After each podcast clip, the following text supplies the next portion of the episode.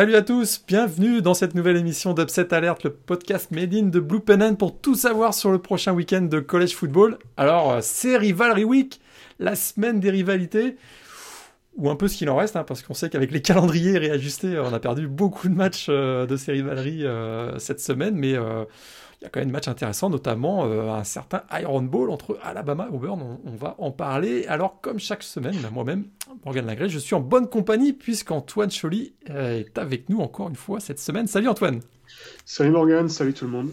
Tout va bien. Alors, euh, un petit rhume, je crois que tu me disais, mais ça t'empêche pas d'assumer tes responsabilités et de prendre. Euh, J'espère qu'il passera inaperçu. Euh, bah, en tout cas, on, va, on va parler de rivalité cette semaine, euh, absolument, parce qu'il y a beaucoup de rivalry game quand même. Hein. J'ai parlé d'Iron Ball, mais il y en a d'autres. On va, on va passer à travers tous ces matchs cette semaine encore.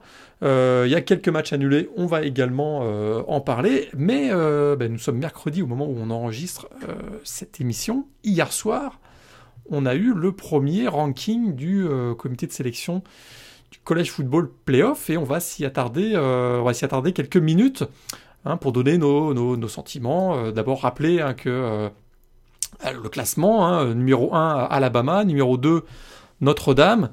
Petite différence avec la PayPal, Clemson, malgré une défaite, occupe la position numéro 3 et avec la position numéro 4, Ohio State qui est pourtant, qui est pourtant invaincu. Ensuite, on a, euh, on a donc Texas A&M qui est cinquième, donc qui est en embuscade devant Florida. Là, clairement, le comité de sélection euh, a fait parler euh, la, vérité du terrain, puisqu'on se souvient que Texas A&M avait battu, Florida.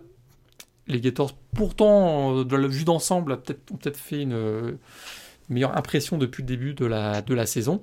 Et ensuite, on a Cincinnati en 7, Northwestern en 8, Georgia en 9, Miami en 10.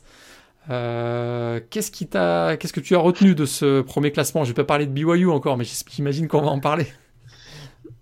Ouais, écoute, euh, je pense un petit détail pour l'instant, mais j'ai bien j'ai trouvé intéressant le fait que Clemson se retrouve troisième devant euh, devant Ohio State, euh, comité qui vient peut-être un petit peu sanctionner, euh, bah, notamment on va peut-être en reparler pendant l'émission, mais la défense des Buckeyes et la prestation contre Indiana, où ils ont quand ils sont quand même fait peur, on va pas se mentir, ils ont ils ont ils ont blow une belle lead comme on dit, donc ouais c'est effectivement intéressant de voir Ohio State descendre d'une place. Euh, après, on peut noter. Euh, euh, alors, moi, ce qui m'a interpellé, effectivement, peut-être que tu parleras de BYU après, c'est quand même de voir Oklahoma devant Iowa State actuellement. dans le sens où Iowa State a quand même, avait quand même battu Oklahoma.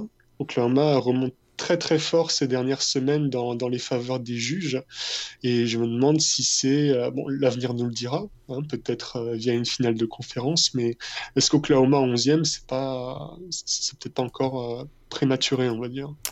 Bah, Je pense que oui. C'est sûr qu'il y a cette défaite, oui, il y a cette défaite face à, face à Iowa State, mais voilà, depuis cette défaite, d'ailleurs, ils sont quand même assez dominants, même très dominants. Ils ont explosé Texas Tech, Kansas et battu quand même très largement au Oklahoma State la semaine dernière.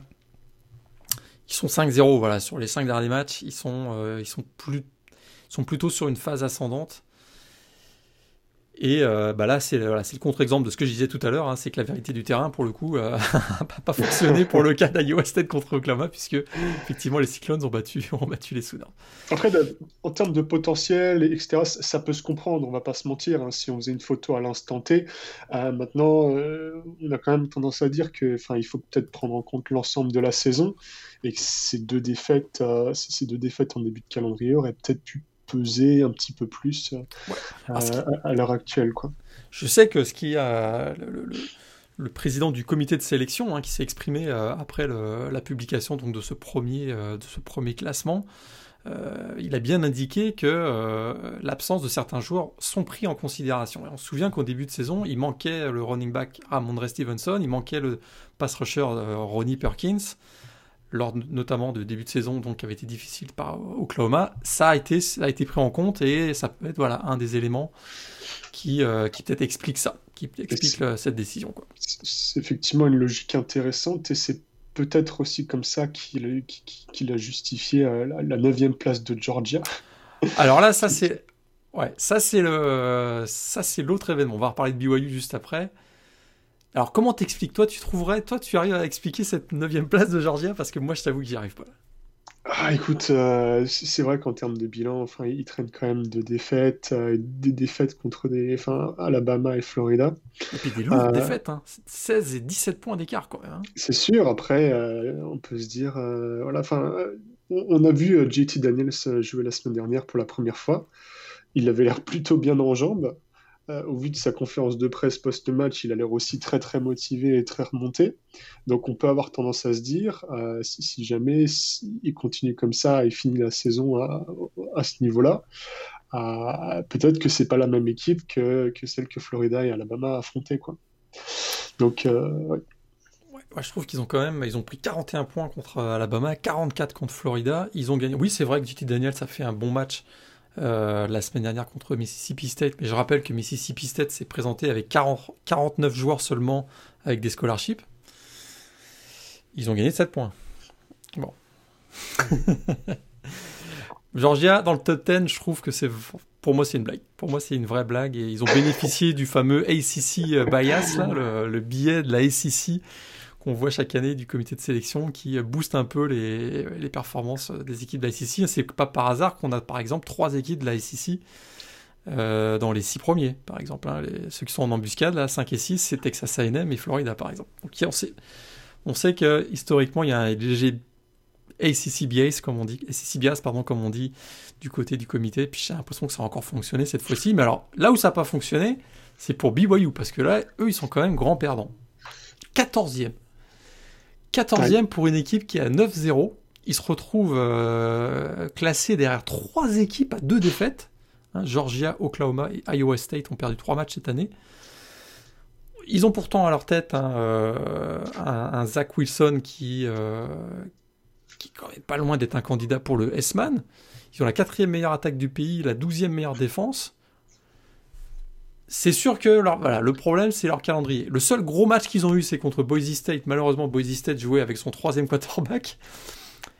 Et tout le reste, ben, c'est sûr que le strength of schedule, dont on, va peut-être reparler maintenant euh, pas mal d'ici la fin de la saison, ben, ils sont 81e, si je me souviens bien, pour l'avoir vu passer hier comme statistique. Donc la, la, difficulté du calendrier, c'est le 81e calendrier euh, au niveau FBS. Ça, ils le payent cher. Mais je trouve qu'ils le payent très très cher parce qu'ils euh, ont quand même gagné très très largement tous leurs matchs. Après, après euh, comme le disait le coach en, interview à Show, euh, ils ont des open dates d'ici la fin de la saison régulière. Donc, potentiellement, si jamais ils veulent et si jamais ils peuvent ajouter des matchs, ils ont intérêt à le faire. On sait que cette semaine, ça, parlait de, Washington potentiellement. Bah, il y a cette, cette possibilité aussi d'aller chercher Cincinnati si jamais ils trouvent un, un intérêt commun et s'ils arrivent à converger. Ah, c'est là où, bah, pour Washington, c'est réglé, hein, puisqu'on va en parler euh, cette semaine, mais on va en parler tout à l'heure, mais cette semaine, euh, bah, il y a un règlement hein, de la PAC-12 qui fait que si une équipe se retrouve sans match, euh, elle doit automatiquement jouer contre une autre équipe de la PAC-12 qui, elle, serait aussi sans match. Puis c'est exactement le cas qu'on a eu cette semaine, puisque Washington s'est retrouvé libre, et Utah s'est retrouvé aussi en open date à cause du match face à Arizona State qui est annulé. Donc le match pour Washington, Utah était d'office organisé. C'est d'ailleurs pour ça que BYU euh, n'a pas accepté tout de suite hein, le, fait de jouer face à Washington parce qu'il ne voulait pas se retrouver euh, genre le, jeudi ou le vendredi sans match parce que les règlements de la Pac-12 auraient forcé Washington à jouer face à, face à Utah. Cincinnati, est-ce qu'ils ont un intérêt à jouer BYU maintenant qu'eux s'en retrouvent septième? Parce que euh, eux, par contre, meilleure équipe du groupe of five, d'ailleurs meilleure équipe du groupe of five, c'est le meilleur classement d'une équipe du groupe of five de toute l'histoire, puisque UCF n'a jamais fait mieux que huitième. Est-ce qu'ils ont vraiment un intérêt, eux, à jouer BYU Parce qu'il semblerait qu'ils aient convaincu le comité que c'était plutôt une équipe qui était à prendre en considération pour les playoffs, malgré leur calendrier qui est un calendrier de groupe of five. Donc, euh, je suis pas sûr que BYU va trouver, euh, va trouver un partenaire pour euh, améliorer son calendrier. J'en ai bien peur, en tout cas. Ouais, Cincinnati, la question c'est d'ici à la fin de l'année, quelles, sont leurs ambitions? Est-ce qu'ils vont se satisfaire de cette septième place? Est-ce qu'ils vont essayer de grimper euh, quelques places? Exact. Euh, voilà. a, ils sont assez, ils sont assez réalistes à mon avis. Je pense que oui, ils espèrent qu'ils vont peut-être se glisser dans les quatre premières places, mais ils y croient pas trop. Je pense que ils ont la possibilité d'aller jouer un, un, bowl du Nouvel An, euh, donc un bowl très prestigieux avec euh, une grosse prime euh, en plus pour ce match-là. Jouer contre BYU, c'est s'exposer à, à, à, faire voilà, à ce que leur plan d'ici la fin de la saison tombe à l'eau parce qu'ils ont un gros match face à Tulsa encore, puis derrière ils auront une finale de conférence, euh, peut-être encore contre Tulsa d'ailleurs. Ça reste que euh, c'est peut-être plus c'est peut-être plus favorable pour eux de rester dans une situation où ils seraient invaincus plutôt que s'exposer face à BYU. Surtout comme je le répète, hein, ils sont classés 7 donc eux, euh, ils ont l'air d'avoir convaincu le comité de sélection. Ouais. À voir. à voir. On a, euh, on a à peu près. Le 20e, là. Les 20e, faut en parler. 20e ben, alors, 20, alors 20e, euh, ils sont invaincus. ils sont invaincus. Euh, donc on parle de Costa Carolina, c'est quand même une histoire fabuleuse. Hein. On rappelle que pour beaucoup, ils étaient donnés derniers dans leur, dans leur division de la Sunbelt. Là, ils sont à 8-0, classés 20e. Écoute, ils sont quand même bien loin de Cincinnati, je pense, pour aller chercher un bowl de Nouvel An. Mais euh, Cincinnati se mettait à trébucher contre Tulsa, ou s'il y avait ce fameux match face à BYU, euh, Costa Carolina pourrait peut-être, euh, ce, qui, est quand même complètement hallucinant, mais pourrait, pourrait peut-être se mettre en course pour euh, jouer un petit un vol du Nouvel An, ce qui serait quand même absolument hallucinant, quoi. Mais effectivement, ils sont 20, ils sont 20e, ils sont 20e et, et c'est assez impressionnant. Quoi.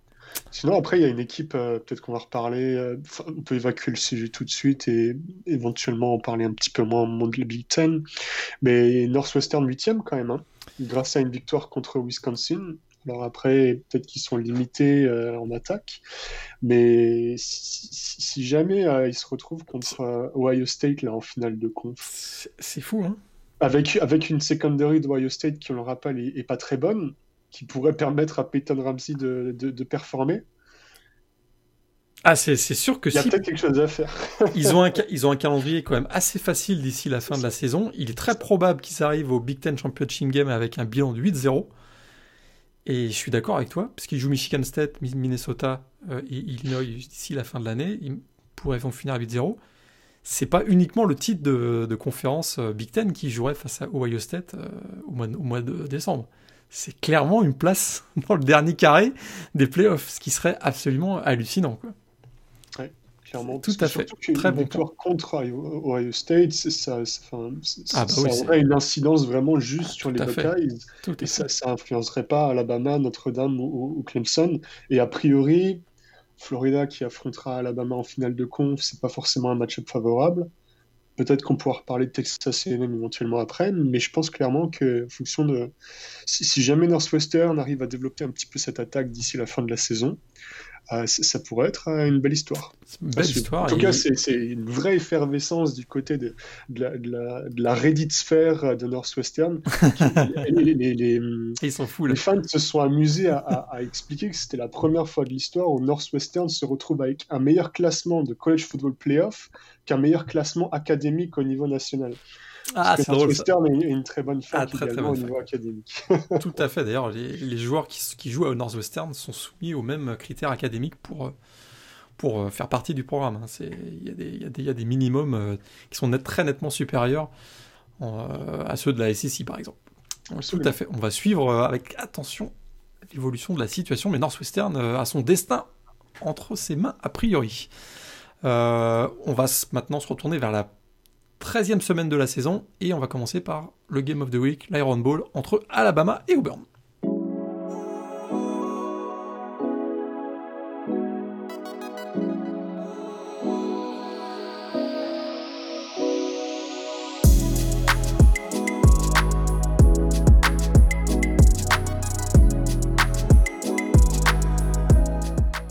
Alors, Alabama Auburn, 85e édition euh, de cette rivalité régionale. Alors vous savez, c'est Rivalry Week, oui, mais c'est aussi Thanksgiving hein, aux États-Unis.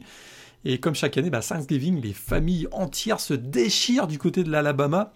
Euh, d'un côté, on a les pro Crimson Tide, de l'autre, on a les pro Tigers. Hein. ça fait des générations que ça dure, qu'il y, a des batailles dans les familles euh, lors, du, lors week-end de Thanksgiving. Alabama mène la série 46-37-1. Mais ça sent la revanche, parce que, euh, souvenez-vous, l'an dernier, euh, le freshman Bonix, à l'époque, avait renversé la défense d'Alabama. On sait que la, défense d'Alabama avait eu beaucoup de blessures l'an dernier, mais on avait eu une victoire d'Auburn, 48-45. Auburn, d'ailleurs, a gagné deux des trois derniers matchs face à, face à Alabama. les, deux deux victoires, c'était à Auburn. Cette année, ça se joue euh, à Tuscaloosa. Alabama numéro 1 du pays. Euh, alors l'Iron Bone, c'est toujours particulier. Hein. C'est-à-dire que oui, c'est vrai qu'il semblerait qu'il y ait un déséquilibre. Hein. Numéro 1 Alabama, Auburn est 23. Auburn n'a pas forcément fait une très grande saison, a été bien, bien aidé par les arbitres, en tout cas ils ont eu des décisions arbitrales en leur faveur. Est-ce qu'il y, a un petit espoir qu'Auburn euh, s'en sort dans ce match. La semaine dernière, on parlait de Ohio State, euh, Indiana, on avait dit que ça allait peut-être être un peu plus serré que prévu. Est-ce que là, on se retrouve dans le même scénario Est-ce qu'on se retrouve dans le même scénario? Il y a l'aspect rivalité, là. Il y a l'aspect euh, depuis lundi, hein, c'est vrai que dans les vents de vestiaire d'Auburn, il, y a, il, y a, voilà, il y a ce focus sur ce match d'Alabama. Il, il, y a une motivation supplémentaire. Est-ce que ça peut jouer? Alors, on, on, a eu un breaking news juste avant d'enregistrer l'émission. Nick Saban a été testé positif à Covid. Il sera euh, là et donc là, il semble que y aura un deuxième test pour lui, mais il semble qu'il ait des symptômes. Donc euh, la probabilité que ce soit confirmé est assez forte. Il devrait être absent face à face à Auburn samedi lors de l'Iron Bowl. Donc ouais, effectivement, l'absence de Saban euh, sera quand même à prendre en compte. Euh, pour rebondir sur ce que tu disais, écoute, euh, je, suis assez d'accord avec, toi, dans le sens où on savait pas trop du, fait de l'absence de public cette année, comment allaient se dérouler un petit peu les, les, matchs de rivalité, quel impact allait avoir le 12e homme pas. là, on a quand même vu, notamment dans les matchs, typiquement North Carolina, Florida State, des, matchs comme ça avec un petit peu de, de, mysticisme, on va dire, un petit peu de, autour du match qui, peut se passer des choses et que, la hiérarchie va pas nécessairement être, être respectée facilement et qu'il faut effectivement s'attendre à des surprises. Euh, D'autant qu'écoute, euh, Auburn, pour la, première fois de la saison, a réussi à enchaîner trois victoires, notamment contre, une, euh, contre le, rival de LSU, qui était une victoire assez fleuve en plus. Donc euh, je pense effectivement qu'ils sont assez motivés. Pour te as parlé de Bonix, ce qu'on peut préciser également, c'est que sur les trois derniers matchs, il y a 72% de, de, completion avec seulement une interception, contre 56% de, de completion sur ces quatre premiers matchs. Donc il a clairement progressé. Il a un volume de jeu à la passe qui est un petit peu diminué pour éviter de le faire lancer dans tous les sens, effectivement. Mais pour autant, Auburn va peut-être un petit peu mieux. Et je suis tout à fait d'accord avec, toi. C'est vrai que sur les trois derniers matchs, on en a moins parlé hein, de, Bonix, mais euh, on voit que sa connexion avec Anthony Schwartz, notamment le, receveur ultra rapide des Tigers, ça va beaucoup mieux. Seth Williams reste une grosse menace euh, dans la red zone notamment. Euh, il semble que ça aille un petit peu mieux, effectivement, du côté euh, offensivement, en tout cas du côté d'Auburn. Ça reste une grosse défense, on le sait. Euh, il y, y, a des leaders hein, dans cette défense. On parle bien sûr de Big Cat Bryant, notamment le, le defensive end, mais on voit cette année un Tyrone Trosdell qui joue un peu, un peu plus que les années précédentes. On a les jeunes pousses qui arrivent, hein, Derek Hall, Owen Papoe, et puis, euh, et puis au, au niveau du, de la ligne, enfin, du backfield défensif, on a un Smoke Monday notamment qui est toujours capable d'une interception, d'un pick 6, il en a encore fait un la semaine dernière.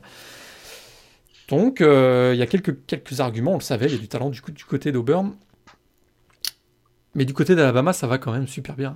D'ailleurs, euh, les, les bookmakers ne se trompent pas, ils sont favoris de 24.5 sur ce match de 24 points, effectivement. Et puis, euh, le, score moyen sur les trois derniers matchs euh, d'Alabama, c'est quand même 51 à 7.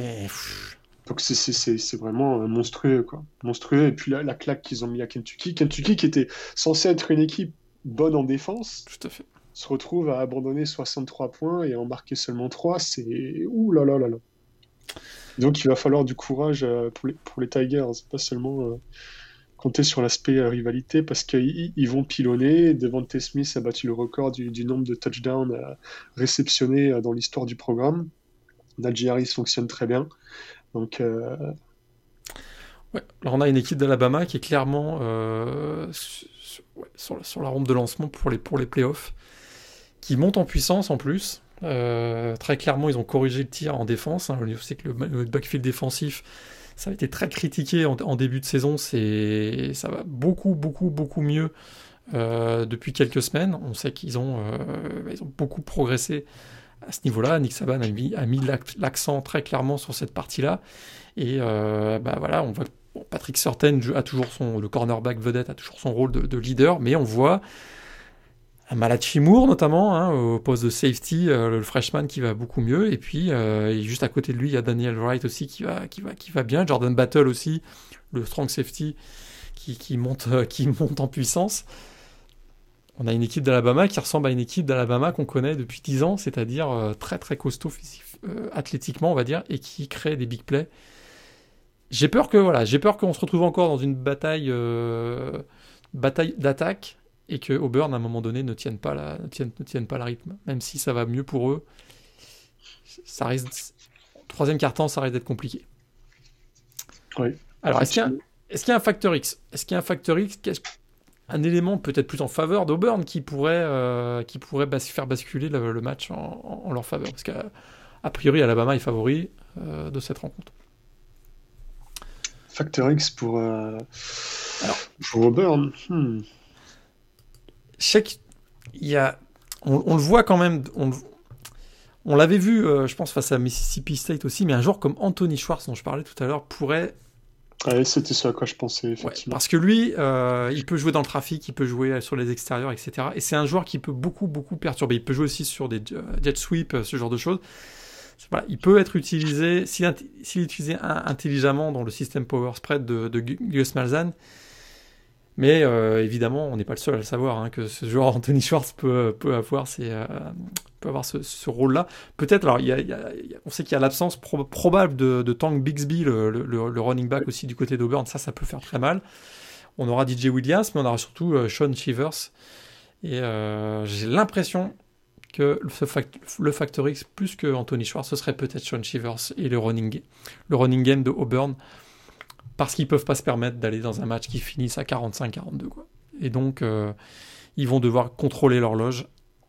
Contrôler l'horloge, ça va passer par des euh, inspirations de Bonix, à mon avis, au jeu au sol, au sol entre autres. je pense que Mais Sean Shivers, effectivement. Mais Sean Shivers, il va falloir qu'il court et qu'il court bien. Quoi. Et euh, depuis le début de la saison, il a eu des performances un peu des hauts et des bas. Donc ça pourrait, ça pourrait être voilà, ça pourrait être le facteur X en tout cas de, ce match-là. Alabama est largement favori de cette, euh, de cette 85e édition de l'Iron Bowl. L'Iron Bowl, eh bien, c'est samedi après-midi, samedi en fin de journée, pardon, en soirée, pardon, même, à 9h30, 15h30 heure locale, mais 9h30 en France. On a fait le tour sur le Game of the Week. Ouais. On passe au, on passe au tour d'horizon de tous les matchs de cette semaine.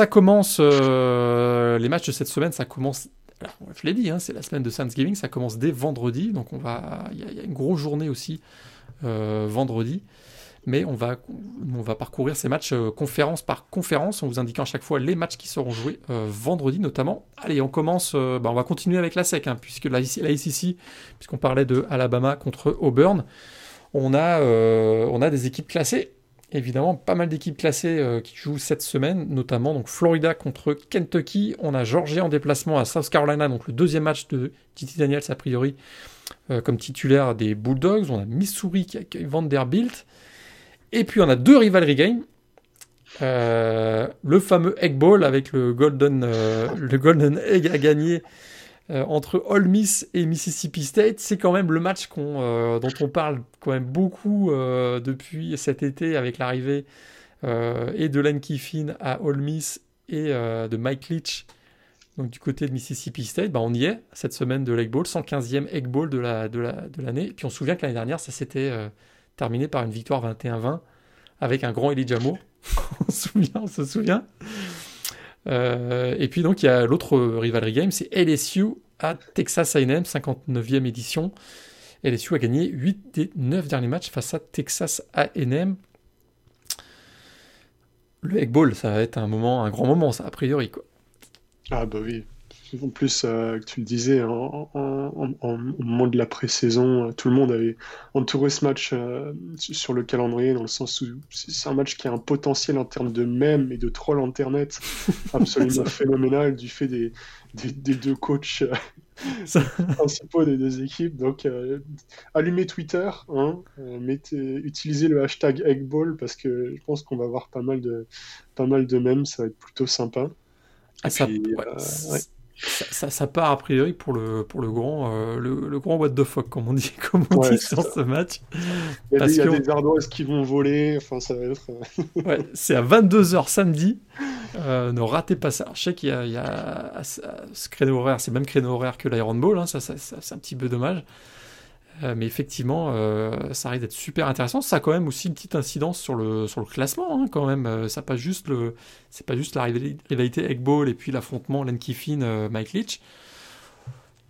Ben voilà, on a, on a Ole Miss qui est cinquième dans la SEC West. On a Mississippi, on a Mississippi State qui est 2-5, qui est septième et dernier de sa, sa, division. Ben voilà, on veut Ole Miss, hein, ils peuvent peut-être se replacer euh, pour terminer avec un bilan, euh, un bilan positif. Ça va surtout être l'objectif, peut-être des deux équipes d'ailleurs.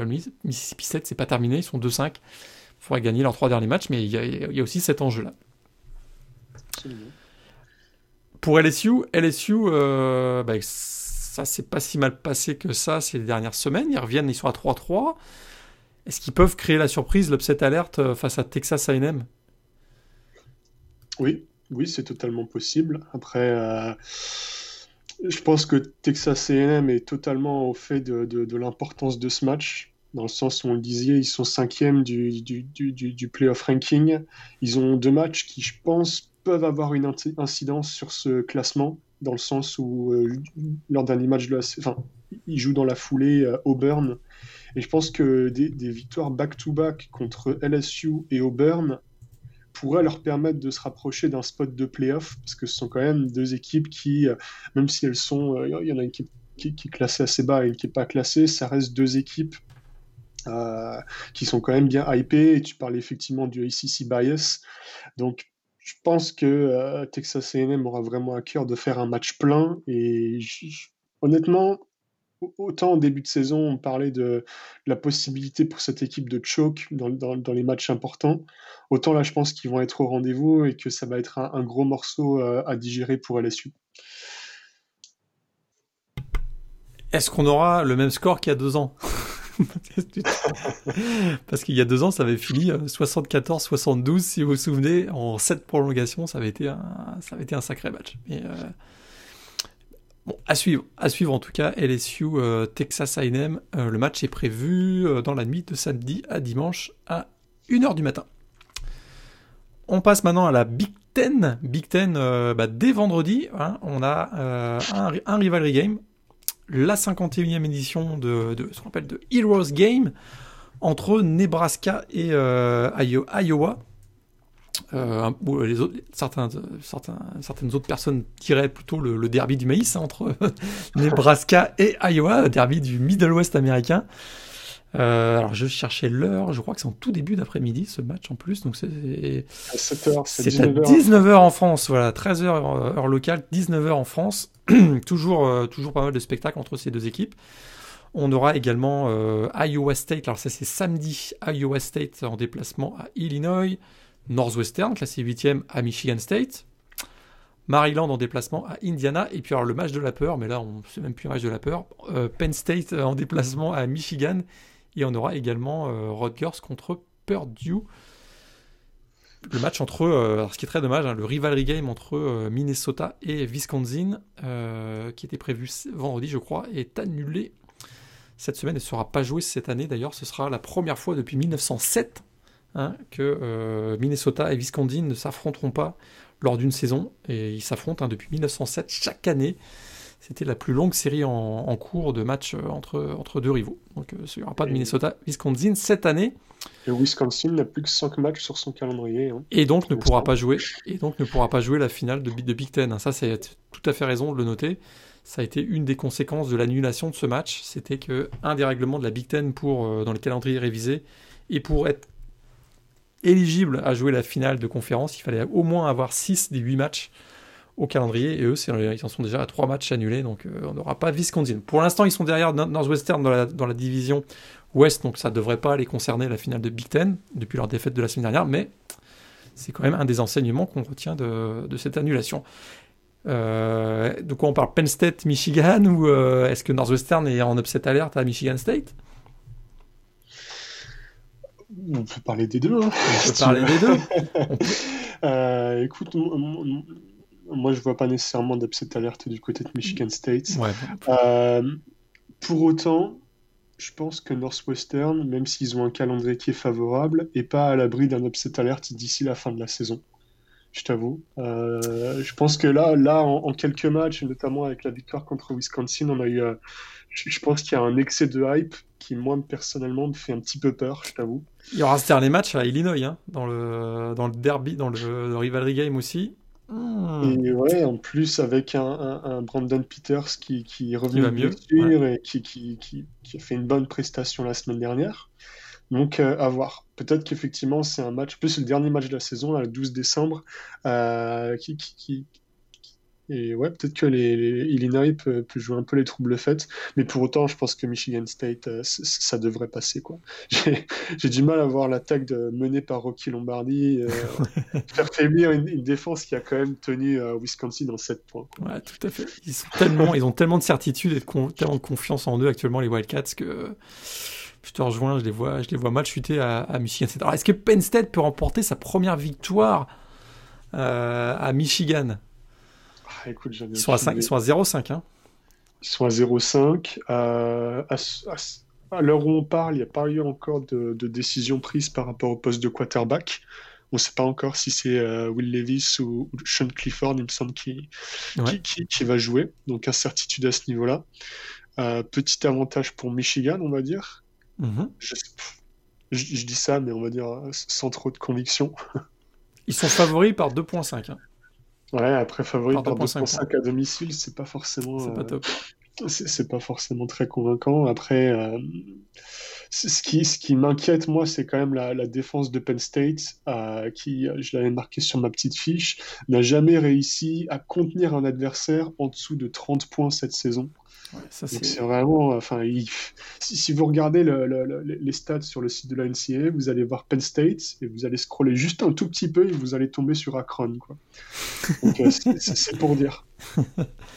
Ouais, c'est catastrophe, une saison catastrophique défensivement et pas que défensivement d'ailleurs, parce que même offensivement c'est difficile. Et là, Michigan a peut-être trouvé son quarterback. Hein. On a vu que Kat McNamara, plutôt une bonne, ouais, une bonne performance face à, bon, c'était Rutgers en face, mais c'était son premier match, il s'en est sorti euh, en déplacement. Là, il va, il va retrouver le, il va retrouver le, Michigan Stadium, donc ça devrait plutôt être euh, à son avantage. On va reparler tout à l'heure peut-être au moment des pronostics de ce match entre euh, Michigan et, et, Penn State. On passe maintenant à l'ACC.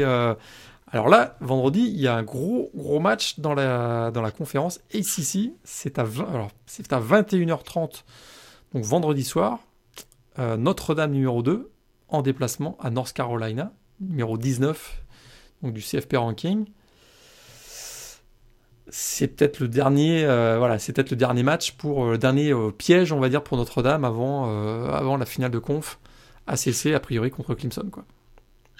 C'est ça, tu as dit effectivement match piège. Alors, il y a certains qui vont euh, s'offusquer dans le sens où euh, on a vu euh, North Carolina un petit peu avoir des difficultés contre Wake Forest et, devoir s'employer pour, pour battre les pour, battre Wake Forest. Après, pour autant, l'attaque de North Carolina, moi, à titre personnel, elle fait quand même très peur, même contre, même contre Notre-Dame peut rappeler les chiffres. Hein. Ils sont cinquième de FBS en termes de, yards total par match, avec 563 par match. Ils sont deuxième du championnat en termes de touchdowns marqués, 46, donc ça fait presque 6 touchdowns par match. Et 12e en termes de points marqués, donc 43 points de moyenne. Voilà. Donc très clairement, on ne s'attend pas à ce que les Tar Heels euh, utilisent, enfin, jouent avec leur défense. Après, pour autant, euh, ça fait partie de ces équipes qui euh, sont encore très déséquilibrées. je pense, en, termes de force et de faiblesse, mais qui sur un match sont capables de, bah, de retourner les choses et, de partir sur un énorme, sur un énorme shootout et euh, de, de, pousser Yann Book à, se dire bon, euh, qui, qui, a la plus grosse et qui va marquer le plus. quoi. Est-ce que, euh, est-ce que, est-ce que l'attaque des Tar Heels est meilleure que l'attaque de Clemson? Je, parle même de l'attaque de Clemson sans Trevor Lawrence, avec DJ Wagalele. Je, pense qu'il y a des arguments. Hein. on peut se poser la question. En tout cas, sur les derniers matchs, là, il y, y, a du playmaker à, tous les niveaux. Hein, du côté de North Carolina, euh, que ce soit au niveau des receveurs, bien sûr, il y a toujours Daz Newsom et Diami Brown, où c'est qu'on pose de running back, on en parle à peu près toutes les semaines. Javante Williams et Michael Carter, il y a des gros arguments. Hein. La ligne offensive, par contre, de North Carolina, ils vont, ils vont quand même souffrir. Ils vont quand même souffrir contre la, défense agressive de Notre-Dame. Et là, on va voir Samuel aussi face à sous la pression. Il a accumulé beaucoup de yards sans, euh, pour avoir vu vraiment, euh, on va dire, dans les matchs condensés, là, j'ai pas vu tous les matchs de, au complet de UNC, mais dans les, matchs condensés, il a quand même joué pas mal dans un fauteuil. Hein. Il a joué dans un fauteuil, effectivement, et le, seul match de la saison où il a été contenu en dessous de 30 points, c'était contre Boston College. Il avait... Donc très peu de, très peu de références finalement, euh, de, de, savoir comment North Carolina est capable de performer contre des grosses équipes. Peut-être que ce match contre les Eagles euh, est censé nous donner une petite indication. Donc, euh, effectivement, affaire à suivre. Après, euh, on, peut aussi noter quand même que, Samuel, ça reste un quarterback qui est très mobile, qui est très talentueux au niveau du, bas, du bras, qui est capable de, faire preuve de beaucoup de précision. Donc, c'est sûr que ça sera un challenge pour lui. Après, honnêtement, Samuel, année 2, normalement, peut-être que ça sera son match référence qui, le lancera pour, pour la saison prochaine. Ouais, tout à fait. C'est une équipe, en tout cas, un North Carolina, qui a une, confiance euh, en elle au niveau offensif. On les, on les avait vus euh, mener, je pense, de 21 points face à Wake Forest. Et ils, ont, ils ont retourné la situation pour gagner le match. Là, ils auront plus d'adversité a priori, mais euh, effectivement, un vrai upset alerte là. Tout à fait. En plus, c'est le genre d'équipe qui est capable, qui, qui, a un jeu très vertical. Et si jamais il reste, si, jamais par exemple, Notre-Dame se retrouve euh, euh, dans, le quatrième quart euh, avec, avec deux minutes restantes, avec cinq points d'avance, bah, on peut paniquer et transpirer parce que Samuel, en deux passes, est capable de marquer un touchdown. Donc c'est un match qui va vraiment, je pense, jouer à, 60 minutes. J'espère j'espère honnêtement qu'il n'y aura pas de blessure. Je le souhaite à aucun des joueurs, mais c'est peut-être un élément qu'il faudra prendre en compte du fait de la physicalité de, l'équipe de Notre-Dame. Tout à fait. Il frappe mais, ouais. Donc ça, c'est vendredi à 21h30, effectivement, euh, Notre-Dame en upset alerte. Dans l'ACC, les autres matchs de la semaine, NC State à Syracuse, Pittsburgh en déplacement à Clemson, classé numéro 3. On se souvient qu'il y a quelques années, Pittsburgh avait battu Clemson. Hein. Euh, Louisville contre, euh, en déplacement à Boston College, Duke à Georgia Tech et Virginia à Florida State. Euh, Clemson en danger, pas vraiment. Est-ce qu'il euh, y aura un petit NC State Syracuse qui pourrait être euh, intéressant, notamment du côté d'NC State hein? Ça va mieux du côté d'NC State? Ils ont battu Liberty la semaine dernière. Ils ont battu Liberty, ils affrontent Syracuse et ils finissent la, saison avec Georgia Tech. Autant dire que ce serait pas étonnant de voir la Wolfpack finir avec un bilan très impressionnant de 8-3. Euh, qui, laisserait, présager beaucoup de bonnes choses pour la saison prochaine. Euh, D'autant que NC State est favori par 14,5 points à l'extérieur. Normalement, le match contre Syracuse devrait pas poser de problème. Et donc, euh, effectivement, parce que NC State, on le rappelle aussi quasiment toutes les semaines, ils ont perdu leur, quarterback numéro 1, Devin Leary. Et ils sont sortent. Ouais, et puis ce qui est intéressant, c'est que sur les derniers matchs, on a l'impression que NC State a, réussi à trouver sa défense. Hein. Euh, sur les six derniers matchs, ils sont quand même à 23 points de moyenne encaissés, ce qui, le, place dans, ce qui place l'équipe dans, le top 30 FVS, euh, ce qui est quand même plutôt pas mal. Et du coup, euh, avec une victoire, peut-être qu'il se rapprocherait du, on va dire, du, bottom du, de, de, People. Pourquoi pas arracher une 24e ou une 25e place Tout à fait. Je pense qu'il n'est pas forcément volé. Et avec une victoire, euh, il, taperait non pas le bottom, mais le top de la conférence ACC, parce qu'il rejoindrait potentiellement North Carolina à la quatrième place. Imaginons que North Carolina perde face à Notre-Dame. Et si je ne me trompe pas, il y a encore un NC State UNC euh, à jouer en fin de saison. Euh, Quoique là, je dis peut-être une bêtise, mais attends, je vais juste vérifier. Euh, mais ça, ils pourraient peut-être aller chercher la, la, quatrième. Non, ça c'est déjà joué. Ils ont perdu. oui, ils ont perdu 48, 21, c'est vrai, je, l'avais oublié. Absolument. Donc, euh, ce sera quand même difficile pour eux d'aller chercher la, quatrième place, mais euh, ils pourraient rejoindre en tout cas NC, NC enfin UNC à la quatrième place, mais ils seraient battus au, tie-break. Ce serait quand même une saison tout à fait incroyable de, NC State qu'on ne voyait pas forcément à, ce niveau-là. Pour Syracuse, c'est la saison galère. Hein. Il y a eu beaucoup d'opt-out, on sait, beaucoup de départs, des joueurs, euh, André Cisco notamment, mais il y en a eu d'autres. Et euh, là, ils sont à 1-8 actuellement, une victoire, 7 défaites en match intra-conférence. Est-ce que Florida State va jouer son match face à Virginia? Je sais pas, là, ça, c'est plus facile que contre Clemson. Ils devraient peut-être, euh, ils vont peut-être pas l'annuler celui-là. je blague, je blague. Bah là, ils ont une bonne occasion de gagner un match parce que eux, ils sont avant-derniers hein, dans la dans la, dans la conférence euh, ACC.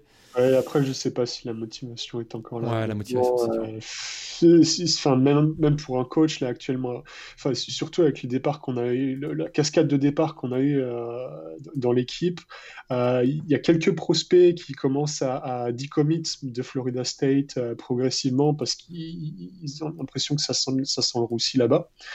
Euh, donc c'est très difficile et puis je pense que ça va être assez compliqué de remotiver les joueurs d'ici la fin de la saison euh, pour les coachs, pour Mike Normal et compagnie.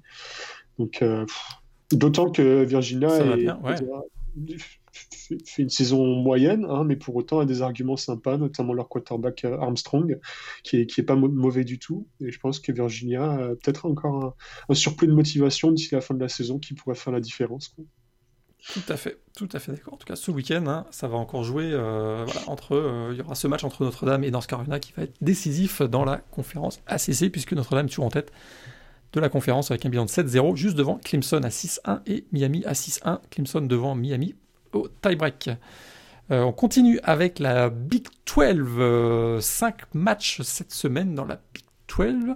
Ça démarre dès vendredi avec euh, un match entre deux équipes classées, match très important dans la course euh, à la finale de conférence. Iowa State classé numéro 13 en déplacement à Texas classé numéro 17. C'est vendredi à 18h, heure française.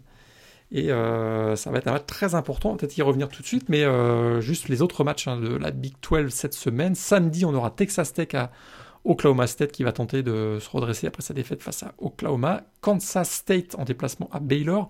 Oklahoma classé 11e, donc match piège à West Virginia. On va peut-être en reparler tout de suite. Et TCU sera en déplacement à euh, Kansas. Alors peut-être revenir d'abord sur euh, Iowa State contre Texas. Iowa State, là, c'était. Ils, peuvent s'ouvrir la, porte de la finale de, de conférence, si je ne me trompe pas.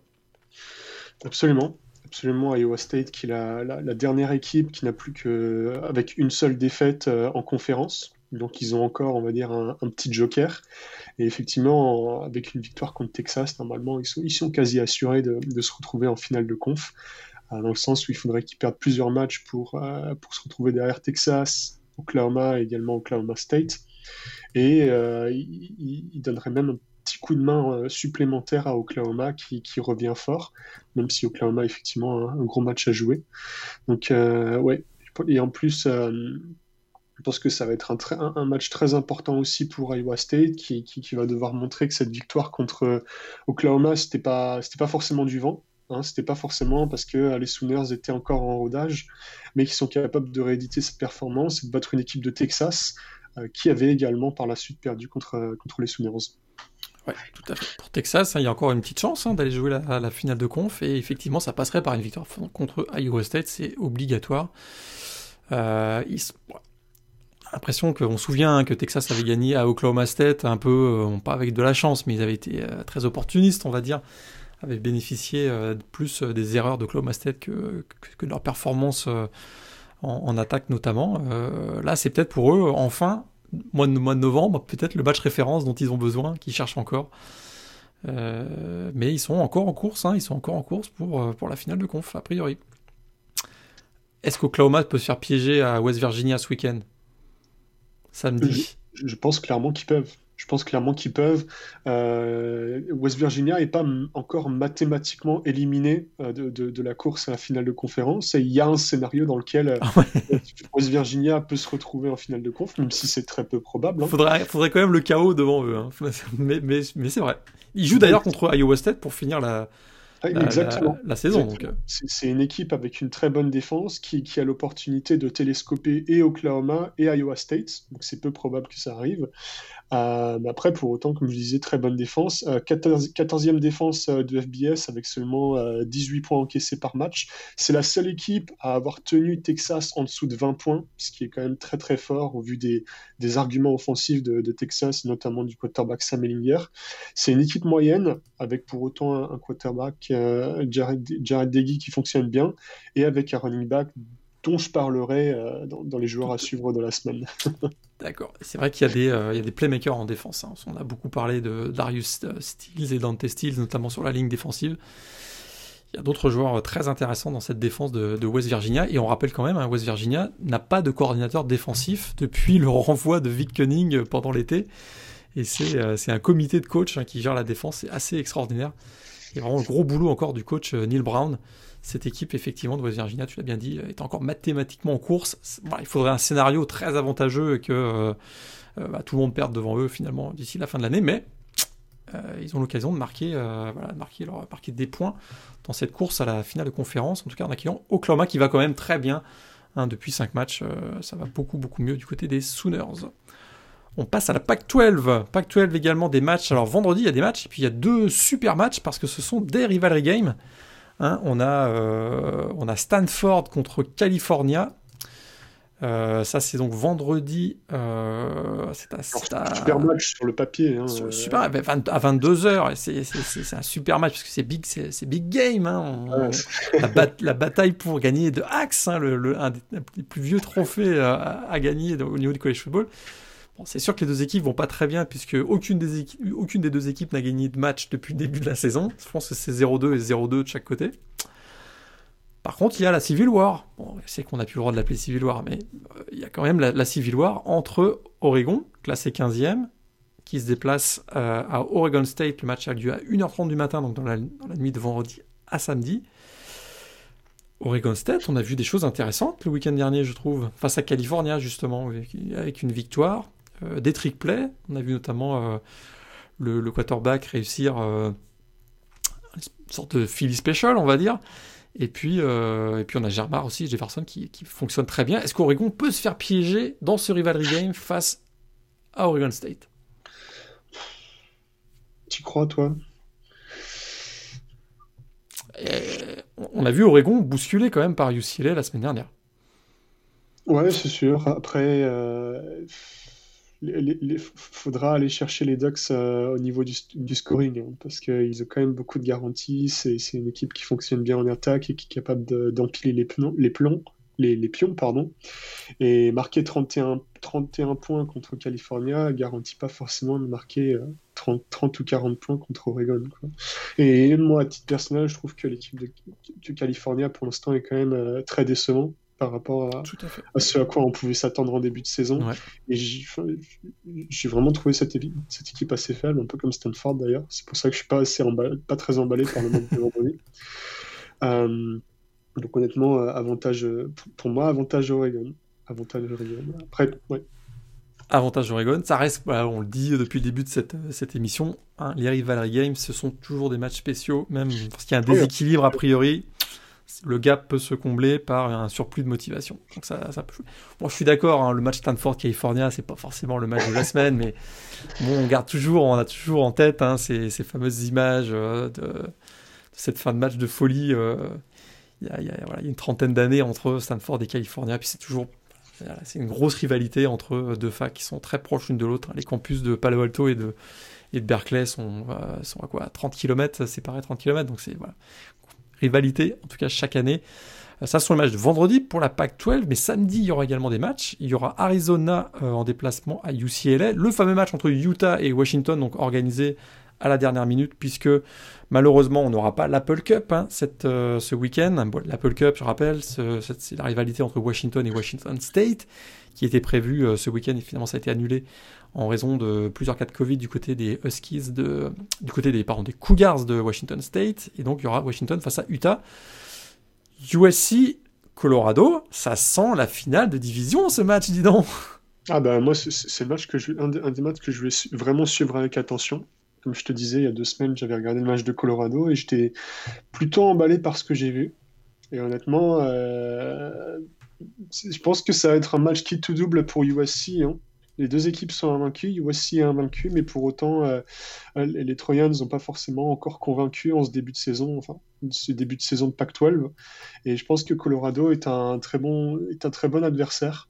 Euh, clairement, 41 euh, points de, moyenne sur leurs deux premiers matchs. avec des joueurs qui fonctionnent très bien, notamment Jarek Broussard au sol, et puis un certain Lavante Cheno, petit frère de Lavisca, aujourd'hui mhm. parti euh, du côté de Jacksonville euh, en NFL. Et euh, avec également un quarterback senior, Sam Neuer, euh, qui, qui, était qui est pas flamboyant, mais qui pour autant assez sérieux, euh, et qui a fait preuve de, de, de, consistance, on va dire, sur les deux premiers matchs. Euh, à noter qu'il n'y a pas la garantie côté USC euh, d'avoir Marquise Step à, à, à contribution, puisqu'il est il revient d'une entorse. Ouais. il n'a pas joué la semaine dernière. c'est un joueur très important dans le run game parce qu'il permet quand même bien de, de soulager à Kedon Slovis quand, quand, le match est un petit peu fermé au niveau dans les airs. Donc, euh, écoute, affaire à suivre.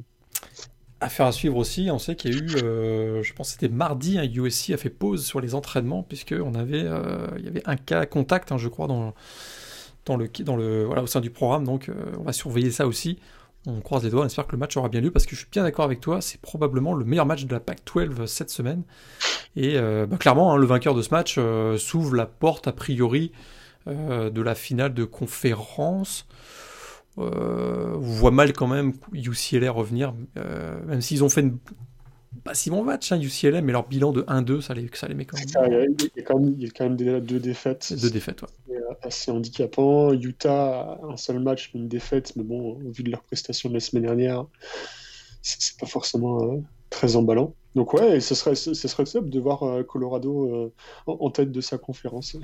Ce serait assez incroyable. Eux qui avaient été, euh, on se souvient, qui avaient déjà remporté la, division, je pense que c'était en 2016, si je me rappelle bien. À la surprise, à la surprise générale Colorado, donc remettraient, remettraient ça peut-être, ce serait assez surprenant avec Carl Dorel, donc qui est de retour 15 ans après au niveau NCA, leur coach, qui était passé par UCLA. On a fait le tour donc sur le Power 5, on va maintenant s'attarder au Group of 5, on commence par la conférence américaine dès vendredi soir. Euh, alors là, c'est la guerre de l'autoroute euh, numéro 4, hein, The War of I-4, entre UCF euh, et, South Florida, donc deux équipes bah voilà, de Floride, vous avez compris, vendredi. On aura le lendemain SMU contre East Carolina, Memphis contre Navy. Malheureusement, deux matchs annulés. Et malheureusement, ce sont les deux équipes classées, les deux meilleures équipes a priori de la conférence américaine. Cincinnati classé numéro 7 en déplacement à Temple et Tulsa classé 25e en déplacement à Houston. Les deux matchs sont annulés. Il devrait, y avoir le feu quand même dans le, la rivalry game entre UCF et South Florida. Après, il y a gros favori UCF. J'ai plus la cote euh, sous les yeux. Attends, je vais la retrouver. Moins 25. Ils sont 25, ouais, plus 25 a priori, mais euh, comme je le dis depuis tout à l'heure, hein, rivalry game, attention. UCF largement favori a, priori quand même de ce match. C'est vendredi soir. Euh, l'heure, c'est à, c'est à, 21h30. On va au même moment que Notre-Dame, North Carolina. Est-ce que euh, rien à ajouter sur ces, sur ces matchs dans la conférence américaine cette semaine? On passe à la MAC. Exceptionnellement, là, on revient euh, à des matchs le week-end hein, dans la MAC. On sait que les trois premières semaines, ça s'est joué le mardi et le mercredi. À partir de cette semaine, cette week 13, on revient le samedi. Il y aura un match le vendredi entre East Carolina, pardon, East Carolina, Eastern Michigan pardon, et Central Michigan. Et le, lendemain, il y aura euh, donc Northern Illinois à Western Michigan, Bowling Green à Ohio, Ball State à Toledo, Miami of Ohio à Akron. Donc là, il y a beaucoup de matchs entre, euh, au sein de l'État de l'Ohio. Mais il y aura surtout un Kent State Buffalo. Alors là, Kent State Buffalo, euh, bah, c'est un match voilà, qui, qui, a quand même un gros enjeu parce que ce sont les deux premiers euh, de la division Est qui ont le même bilan 3-0 de chaque côté. Bah là, très clairement, un peu comme le USC Colorado tout à l'heure dans la Pac-12 South, là, très clairement, dans la MAC Est, c'est la finale de, division. Le vainqueur ira jouer la finale de conférence. C'est ça, finale de division, effectivement. Euh, Buffalo qui tourne à 44 euh, points, euh, points en moyenne et seulement 19 points encaissés par match. ce qu'on peut éventuellement rappeler, c'est que on va dire les statistiques, le bilan de Kent State est un petit peu gonflé dans le sens où les trois premiers adversaires que, que, l'équipe a affrontés cumulés ont un bilan de 0 victoire pour 9 défaites après 3 journées. Donc peut-être que ça nous donne ça une fausse un... ouais, tout à fait aux grand dames de, Julian Edelman, malheureusement. euh, mais pour autant, on peut aussi rappeler que euh, Buffalo est, aux portes du top 25, hein, et ça serait plutôt sympa. Tout à fait, tout à fait. Une, victoire contre Kent State, normalement, on verrait les Bulls euh, bah, atterrir dans le top 25 et avoir une petite, euh, une petite représentation de la, de la dans, dans, ce top 25, ce qui serait assez sympathique. Tout à fait, et il rejoindrait Jordan Navisset, hein, le défensif N français de Buffalo, pourrait venir eh bien, rejoindre le, top 25 finalement. Euh, top 25 euh, dont fait partie euh, Terence Fall, hein, le receveur français de BYU, qui est freshman cette, cette, saison, mais donc on aurait peut-être deux Français en top 25, ce serait assez, ce serait assez fort. on passe maintenant, est-ce qu'il y avait un autre match que, que tu vas peut-être surveiller dans la MAC Non, pas forcément de match. Après, pour, les auditeurs qui sont un petit peu curieux, on peut parler du cas de, West, de Western Michigan, qui est également encore invaincu. Euh, qui a devant, l'équipe a devant elle euh, deux matchs assez, euh, assez, abordables contre Northern Illinois et East Michigan, avant d'affronter Ball State, qui est du coup le, seul, on va dire, dernier prétendant en course, dans le sens où Western Michigan a déjà battu Toledo et Central Michigan, donc tiebreaker favorable avec une défaite en moins. Euh, donc euh, c'est un petit peu moins tranché, on va dire, euh, que, la que, la division Est, mais pour autant, la, finale de la MAC est quand même en train de se dessiner à vitesse grand tout à fait, et euh, tout à fait raison. Western, donc le, vraiment c'est assez simple. Hein. On a Buffalo Kent State cette semaine dans la division Est, où le vainqueur va aller en finale. Et puis la dernière semaine, a priori, dans la division Ouest, il y aura Western Michigan contre Ball State, qui sont actuellement les deux, premiers au classement. Euh, et ça devrait se jouer là également entre Western Michigan et, Ball State. Pour la conférence MAC. On passe maintenant à la Sun Belt. Euh, on va passer à la Mountain West. On va finir par la Sun Belt. On finit toujours par, euh, par le meilleur. Mountain West, on a, bon, encore un rivalry game aussi. alors ça commence, ça c'est dès jeudi, hein, parce que c'est vrai que j'ai indiqué qu'il y avait des beaucoup de matchs vendredi en raison de Thanksgiving, mais euh, dès jeudi soir, on a Colorado State à Air Force. Alors oui, c'est un rivalry game, hein, le fameux Ram Falcon Trophy euh, entre Air Force et euh, Colorado. Donc vraiment un, derby du Colorado, puisque Air Force, hein, la base militaire d'Air Force, est dans, le Colorado. New Mexico en déplacement à Utah State, ça c'est également jeudi, ce sera à 1h du matin. Colorado State contre Air Force et jeudi à 20h. Le euh, lendemain, on aura Wyoming contre UNLV vendredi. Et puis samedi, on aura deux matchs vraiment, vraiment intéressants, je trouve, dans la Mountain West. San Jose State, qui est l'équipe surprise de l'année, en déplacement à Boise State. Et Nevada, qui est à 5-0, qui se déplace euh, à Hawaï, où c'est jamais forcément facile d'aller jouer. Donc euh, là, c'est vraiment, je trouve c'est quand même très intéressant. San Jose State contre Boise State, hein, c'est ni plus ni moins que les deux équipes sont actuellement deuxième à 4-0 dans la conférence. Effectivement. Tu as précisé euh, match annulé euh, San Diego State Match euh. annulé San Diego State contre, effectivement, San Diego State contre Fresno State. un match voilà, entre deux équipes qui étaient quand même en embuscade aussi dans la conférence Mountain West. Et malheureusement, ben, ça, voilà, on n'aura pas ce match entre San Diego State et, Fresno State. Ouais. Alors bon, moi, je suis dans le bandwagon de, de Nevada. Hein, je, me suis imposé de force euh, Nevada San Diego State la semaine dernière. C'était pas un match évident pour la, Wolfpack, dans le sens où la, défense de San Diego State était quand même très costaud, elle a posé des, des, des, comment dire, euh, pas mal de, problèmes à Carson Strong en début de match. Mais au fur et à mesure, euh, le, match s'est un petit peu, comment dire, c'est un petit peu ouvert. Et euh, Nevada a réussi à tirer son épingle du jeu, notamment avec une super passe de plus de 50 yards de Carson Strong euh, pour son, son, son, euh, son roommate Romeo Doubs. donc c'était je, je, pense que Nevada fait vraiment une bonne saison et là ils ont clairement prouvé qu'ils seraient un, un, contender crédible pour le, la finale de conférence. Ils ont effectivement Hawaï. Alors il leur reste trois matchs sur le calendrier, trois matchs pas forcément évidents à négocier, puisqu'ils ont Hawaï. En théorie, ils ont ensuite Fresno State et euh, San Jose State. Donc ce sont vraiment euh, trois, limite trois, trois demi-finales de conférence qui vont jouer euh, en, trois semaines. Donc ça va vraiment être là le moment de prouver qu'ils ont les toughs. Après, s'ils sortent de ce span invaincus ou avec peut-être juste une défaite, euh, clairement, pareil, on les verra dans, le top 25 à coup sûr.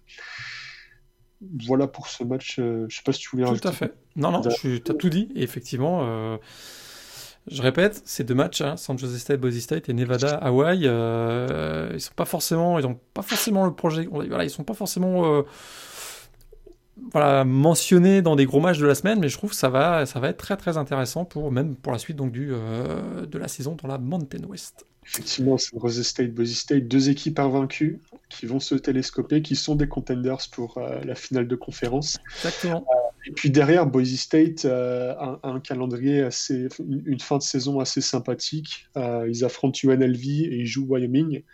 donc deux matchs à l'extérieur, mais deux matchs qui seront abordables. Donc si jamais ils arrivent à battre San Rose State, normalement ils s'ouvrent les portes de, de, de, la finale. Et puis ils faciliteront un petit peu le travail à Nevada. Tout à fait. On passe maintenant à la conférence USA, euh, après on va finir par la Sun Belt. Alors là, bon, le March Marshall euh, est, euh, en open dates, en bye week, on va dire, cette semaine.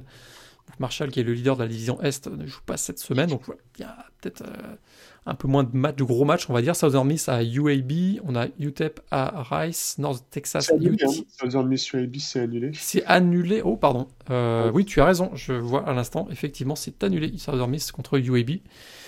Euh, excusez-moi. Donc, UTEP contre Rice, North Texas contre UTSA, Florida Atlantic contre euh, Middle Tennessee et annulé. Donc, il y a également Louisiana Tech contre Florida International. Je crois que le match entre Western Kentucky et Charlotte a été reporté à mardi prochain, mais ce fera quand même partie de la, 13e semaine. Là, il n'y a pas forcément de gros enseignements euh, à attendre cette semaine. Simplement, bah, les favoris, Florida Atlantic dans la division Est, euh, pas se faire piéger à Middle Tennessee, puis UTSA pas se faire piéger à domicile contre North Texas.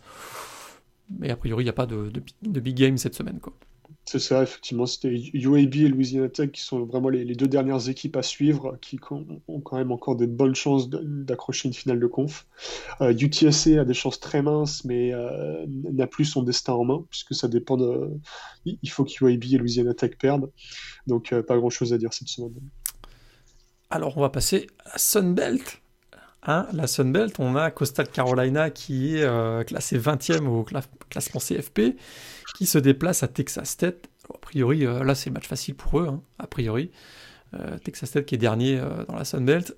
Georgia, on a Georgia, oui c'est ça, Georgia Southern contre Georgia State. on a Louisiana Lafayette contre Louisiana Monroe, c'est The Battle of on the Bayou.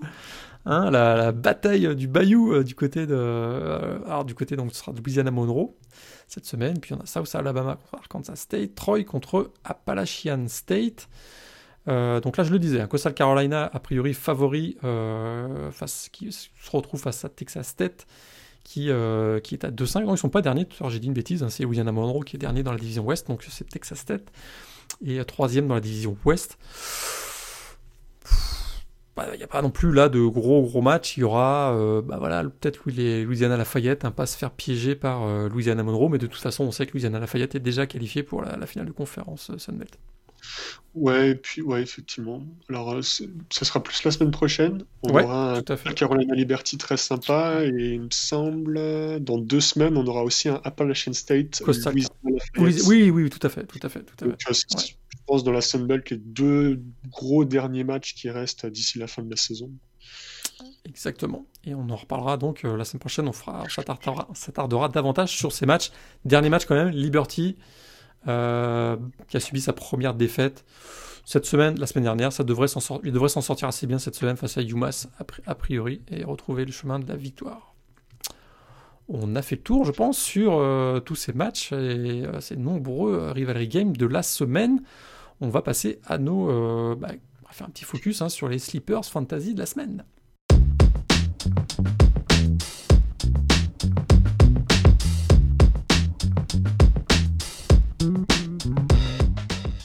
Alors, nos conseils Fantasy League, euh, voilà, on a six joueurs sur lesquels on veut mettre le focus, trois chacun.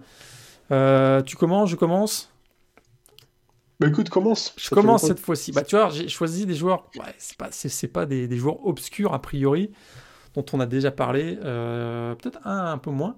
Mais euh, bah, écoute, JT Daniels quand même, JT Daniels, ah. si, euh, quand même, voilà, lui en parler.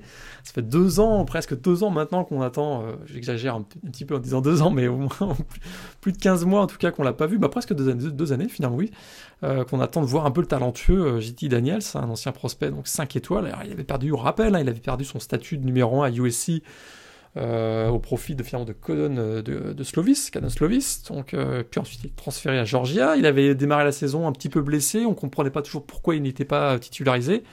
Là, il a fait une, entrée en matière spectaculaire face à Mississippi State, 4 touchdowns notamment. 400 yards, 4 touchdowns, c'est ça contre, contre Mississippi State, donc avec l'attaque de Georgia. Là, face à South Carolina, il devrait au moins lancer le ballon 35-40 fois a priori il y a un gros potentiel pour qu'il nous sorte beaucoup de points fantasy euh, cette semaine. Euh, JT Daniel du côté de Georgia, il arrive quand même en confiance. C'est pas vraiment la confiance, c'est pas vraiment le cas du côté de South Carolina, notamment en défense. Gros potentiel pour JT Daniel cette, semaine. Euh, ben, autre quarterback à surveiller. On parlait tout à l'heure de Lake Ball. Lake Ball, oui, c'est Matt Corral du côté d'Olmis, puis il risque d'être flamboyant, etc., etc.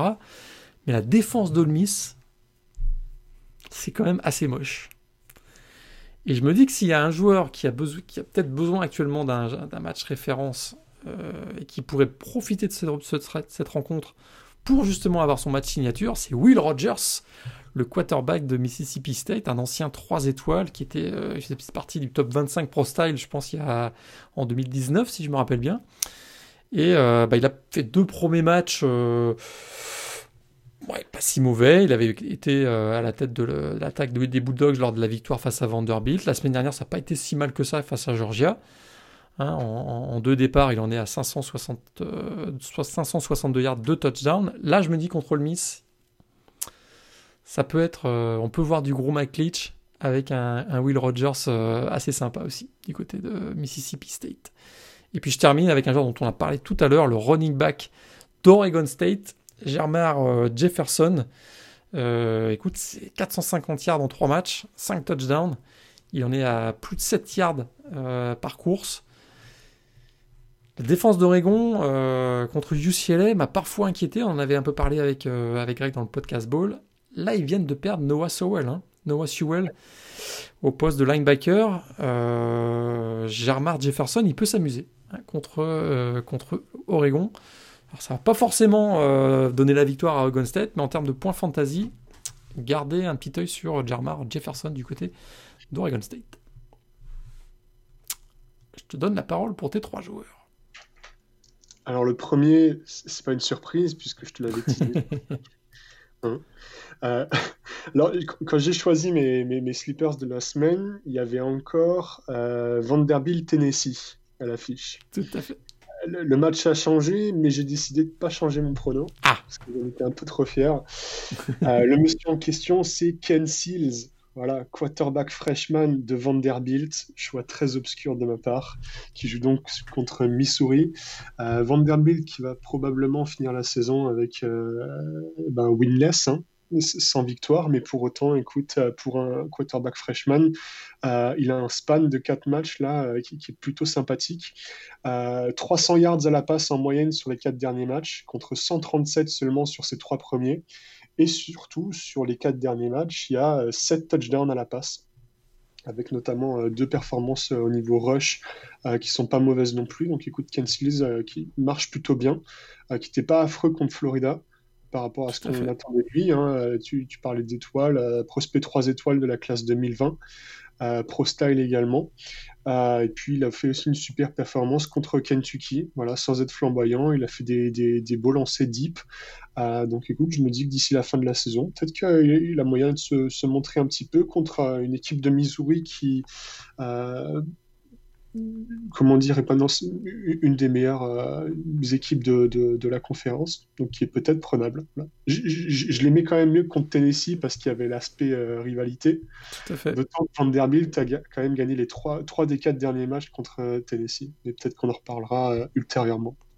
Tout un petit, une petite news hein, pour ce match Vanderbilt-Missouri, mais on, on aura peut-être droit à une première historique au niveau FBS, puisque je sais pas si tu as vu ça passer, mais la, gardienne de but de l'équipe de soccer de Vanderbilt, eh ben, peut elle va peut-être être titularisée au poste de kicker euh, lors de ce match face à Missouri, et ce serait une grande première, parce qu'on avait déjà eu euh, il y a quelques années euh, une joueuse également, je pense qu'elle venait du soccer aussi, qui avait été en, qui avait une scholarship en division 2, mais alors là, au niveau de l'élite, du college football, ce serait du jamais vu. Elle s'appelle Sarah Fuller et c'est la gardienne de but de l'équipe de soccer de Vanderbilt. Elle va peut-être être la, kicker ou la kickeuse, je ne sais pas comment on dit, euh, du côté de Vanderbilt lors de ce match face à Missouri.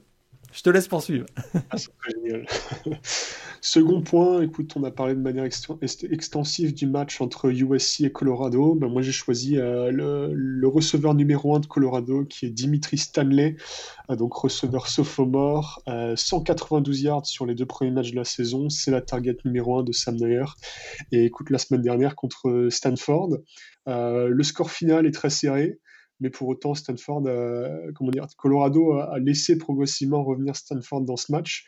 Et une des raisons pour lesquelles euh, les, Buffaloes étaient, aussi bien avancés, c'était grâce à Dimitri Stanley qui a une pointe de vitesse vraiment phénoménale et qui est capable de dynamiter, je pense, énormément de défense euh, dans, le championnat.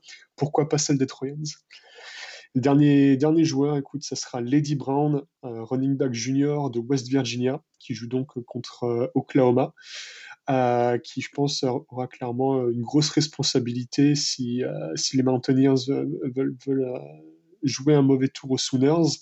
900 yards et 9 touchdowns au sol en 8 matchs, mais également 200, 200 yards et 200, 2 touchdowns dans les airs.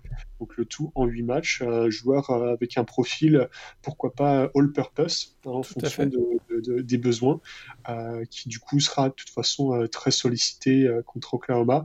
À noter quand même qu'il avait fait un match très timide il y a deux semaines, il me semble. Bonne prestation la semaine dernière, c'était Kansas State ou TCU. Une des deux équipes, il me semble. Mais voilà, normalement, Lady Brown, on en TCU. C'était TCU, voilà. On a fait le tour. Nos six joueurs sur lesquels on met le focus cette semaine, des joueurs à suivre au niveau fantasy. On va passer maintenant au prono.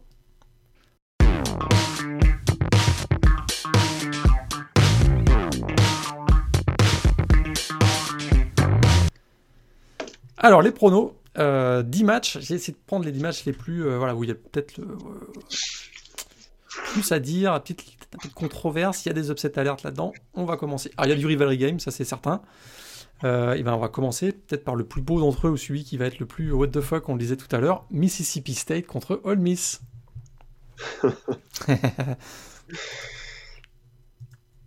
Moi je pars avec je pars avec Ole Miss. Hein. Ole Miss à domicile? Ouais, écoute. Moi aussi je vais y aller avec Ole Miss, mais je t'avoue que hmm. Mississippi State, euh, ils peuvent vraiment racheter, ils peuvent ils peuvent, se racheter d'un milieu de saison, on va dire, complètement euh, loufoque, on va dire, avec des départs, et puis, etc., etc. Mike Leach qui s'embrouille avec ses joueurs.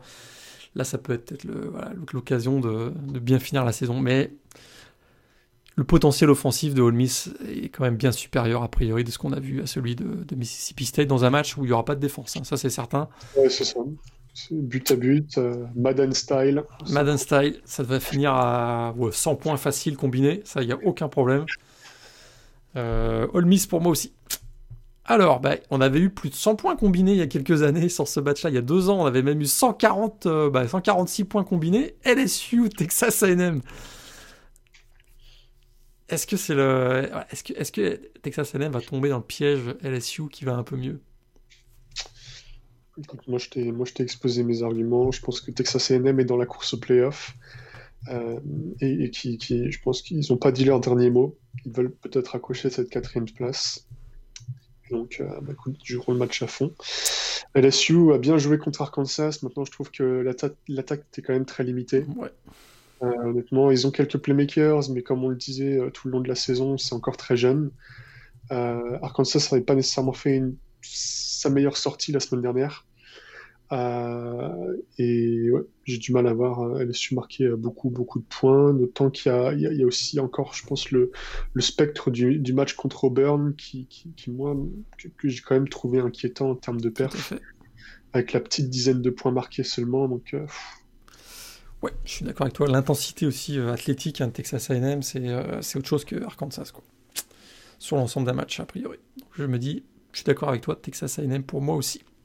Nebraska, Iowa. Alors, Nebraska, ah. ils se sont fait. Attends, Nebraska, ils se sont fait marcher dessus par Illinois. Euh, ça va être quoi contre Iowa Parce que là, quand, quand, je dis marcher, marcher dessus, c'est littéralement marcher dessus. Hein. Et, Iowa, c'est peut-être la meilleure équipe au sol de la conférence Big Ten euh, cette saison. Là, j'ai peur. J'ai peur que ça tourne à la rouste, je t'avoue, ce match entre Iowa et Nebraska.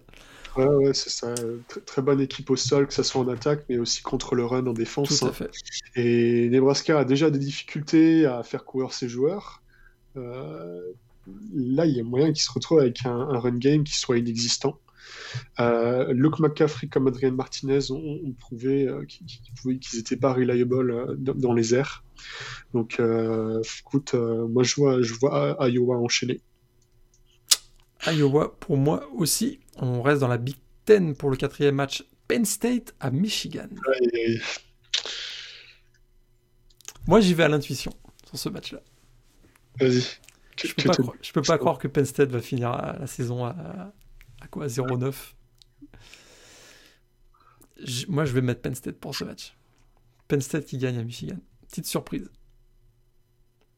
Ok, c'est quoi le match du film là que tu te fais euh, euh, d'abord parce que euh, ce qu'on voit de Michigan est quand même assez inquiétant. Ce qu'on a vu face à Rutgers notamment est assez inquiétant en défense. Euh, oui, offensivement, on a vu un Ked McNamara, qui était plutôt intéressant, mais il manque quand même des playmakers. Ils ont encore beaucoup de mal au jeu au sol, je trouve. Penn State, il y a quand même, il y a quand même eu certains matchs où Penn State était pas si loin que ça, et ça, s'est joué à un fumble, là, je me dis, sur l'ensemble d'une saison, c'est pas possible qu'il y, y, a la loi des statistiques. Euh, c'est pas possible que sur un match, ils, ils aient pas un peu plus de chance, que le ballon tourne un peu plus dans leur sens, qu'une décision arbitrale soit pas dans leur sens. Il y a un peu, il y a un peu, ouais, c'est un peu plus à l'intuition que je donne euh, que je donne Penn State. Euh, ils, ouais, ils sont pas, ils sont pas très très rassurants, hein, c'est sûr les Nittany Lions depuis le début de la saison, mais je, je vois bien une petite victoire de Penn State à Michigan. Parce que Penn State joue derrière euh, Rutgers. Hein. Si, tu peux leur donner une victoire, c'est la semaine prochaine. Ah bah entre les deux, j'ai l'impression qu'ils peuvent plus battre Michigan que Rutgers. ouais, ouais, écoute, euh, non, écoute, moi je vais y aller avec Michigan, comme ça on aura un ah, petit désaccord. Là. Petit, désaccord. Euh, ouais, c'est ça, petit désaccord. comment dire, c'est très difficile de, de, dire quelle équipe va surclasser l'autre dans le sens où les, les, deux défenses sont vraiment pas belles. Euh, Ken McNamara, comme tu disais, a quand même apporté certaines garanties. Euh, et je pense qu'en termes de scoring, euh, j'ai du mal à. Ouais. Ouais, je pense qu'en termes de scoring, Michigan peut quand même. peut faire mieux. Ouais. Ok, on passe au match numéro 5. Notre-Dame à North Carolina. Moi, je te le dis, je je pense que Notre-Dame est quand même. C'est un rouleau compresseur. En attaque, en défense. Et je, me demande même si le match va être si serré que ça. Je, vraiment, je vois Notre-Dame l'emporter. Peut-être et peut-être plus facilement que ce qu'on. C'est vrai qu'on aimerait bien avoir un match voilà entraînant. Euh, est-ce que North Carolina peut créer la surprise? Ils sont très confiants quand même du côté de Notre-Dame. Et, la victoire face à Clemson leur a en plus donné encore plus de confiance. Quoi.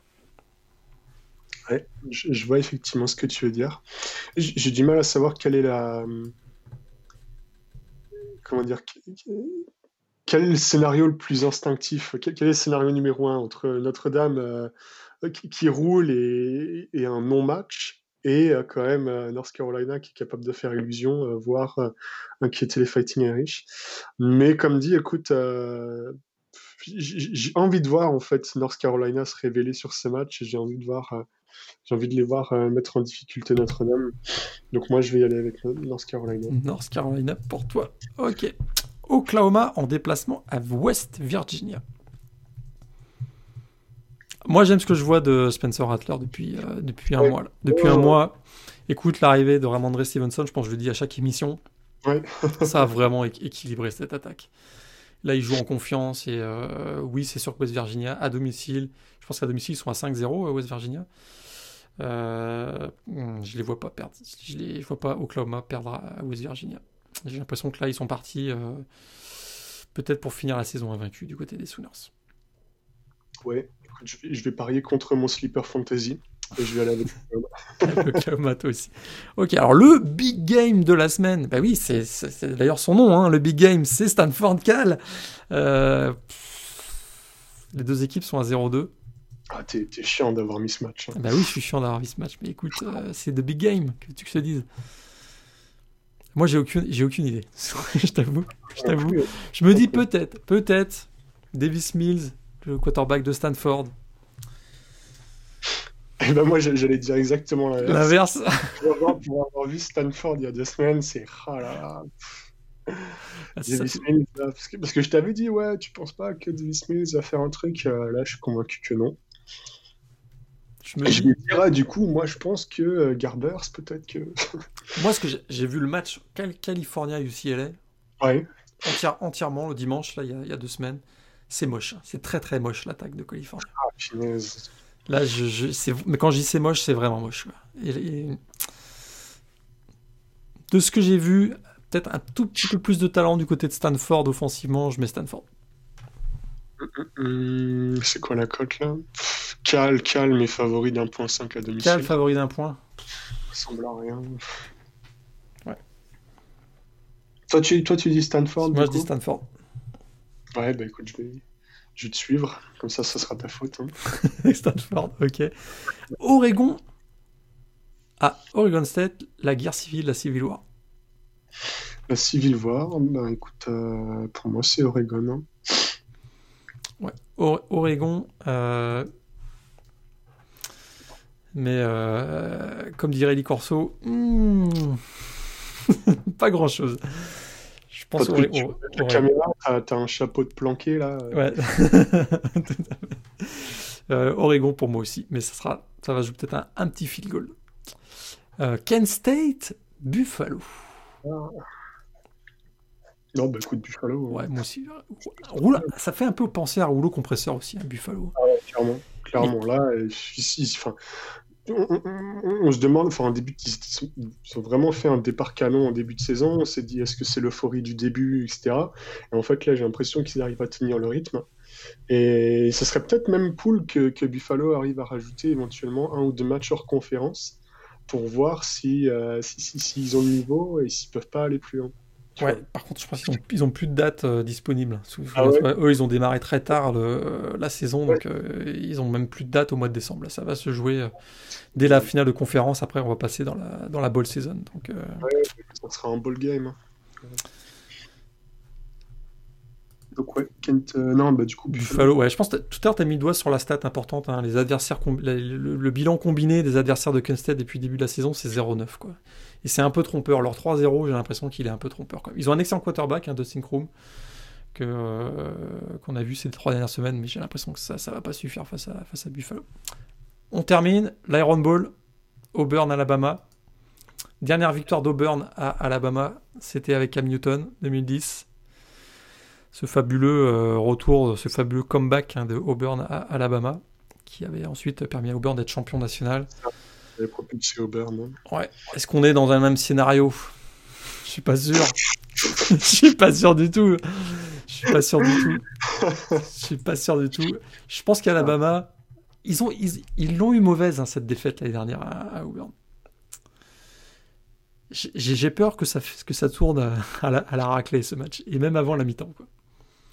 Même si bah, j'espère, parce que c'est vrai qu'un beau, un beau Auburn Alabama, ça fait un, ça, voilà, on aime ça les beaux Iron Bowl, il y a de l'ambiance, même s'il y aura un peu moins de public cette année, c'est toujours spectaculaire. On, on va pas reparler du, du Kick Six euh, de 2013, mais voilà, c'est toujours assez sur sympa les matchs Auburn Alabama. J'ai l'impression qu'à la mi-temps, ce sera réglé cette affaire.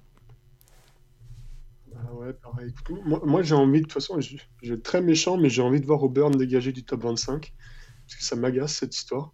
J'espère qu'effectivement Alabama euh, fera le travail. Ce qui fait, pour moi, ils ont, ils ont rien à faire là, et c'est. Bon, écoute, on, verra ça. Il y a, là, s'il y, y, a un gros upset cette semaine, ce sera quand même bien Auburn qui gagne à Alabama, ça c'est certain. La cote, ah on l'a dit. Clairement, euh, ce serait, ce serait, un sacré upset. Et surtout qu'honnêtement, en termes de playoff, si tu veux, au niveau des contenders, Alabama, je pense que c'est quand même le seul vrai lock. Euh, a priori. Et euh, gâche un peu la fête et, relance un petit peu les dés, ça serait quand même bien marrant et ça, serait plus sympa. C'est sûr que là, une défaite, ouais, une défaite d'Alabama, c'est catastrophique pour, pour Cincinnati, pour Northwestern même peut-être. Parce que oui, Alabama, malgré une défaite contre Auburn, c'est presque un lock. À moins qu'il s'effondre derrière, évidemment, mais effectivement, c'est peut-être un lock dans le top 4. Quoi. Alabama, Auburn, en tout cas, c'est samedi euh, à 21h30. donc l'Iron Bowl, toujours intéressant à suivre. On a fait le tour cette semaine. Euh, on se retrouve euh, bah, avec Greg lundi pour le podcast Bowl où on fera le débrief de cette 13e semaine de la saison. Et Antoine et moi, on se retrouve la semaine prochaine pour présentation de la 14e semaine de la saison. Et on se rapproche, hein, Antoine, on se rapproche des finales de conférence. Oui. Donc là, il va y avoir beaucoup plus d'enjeux. On refera aussi, euh, comme on a fait cette semaine, un petit, un petit débrief hein, de du classement CFP. Il y aura peut-être des mouvements. On en reparlera la semaine prochaine. On, on, se dit à la semaine prochaine? À la semaine prochaine. Salut tout le monde. Allez, salut tout le monde. Bon match à tous.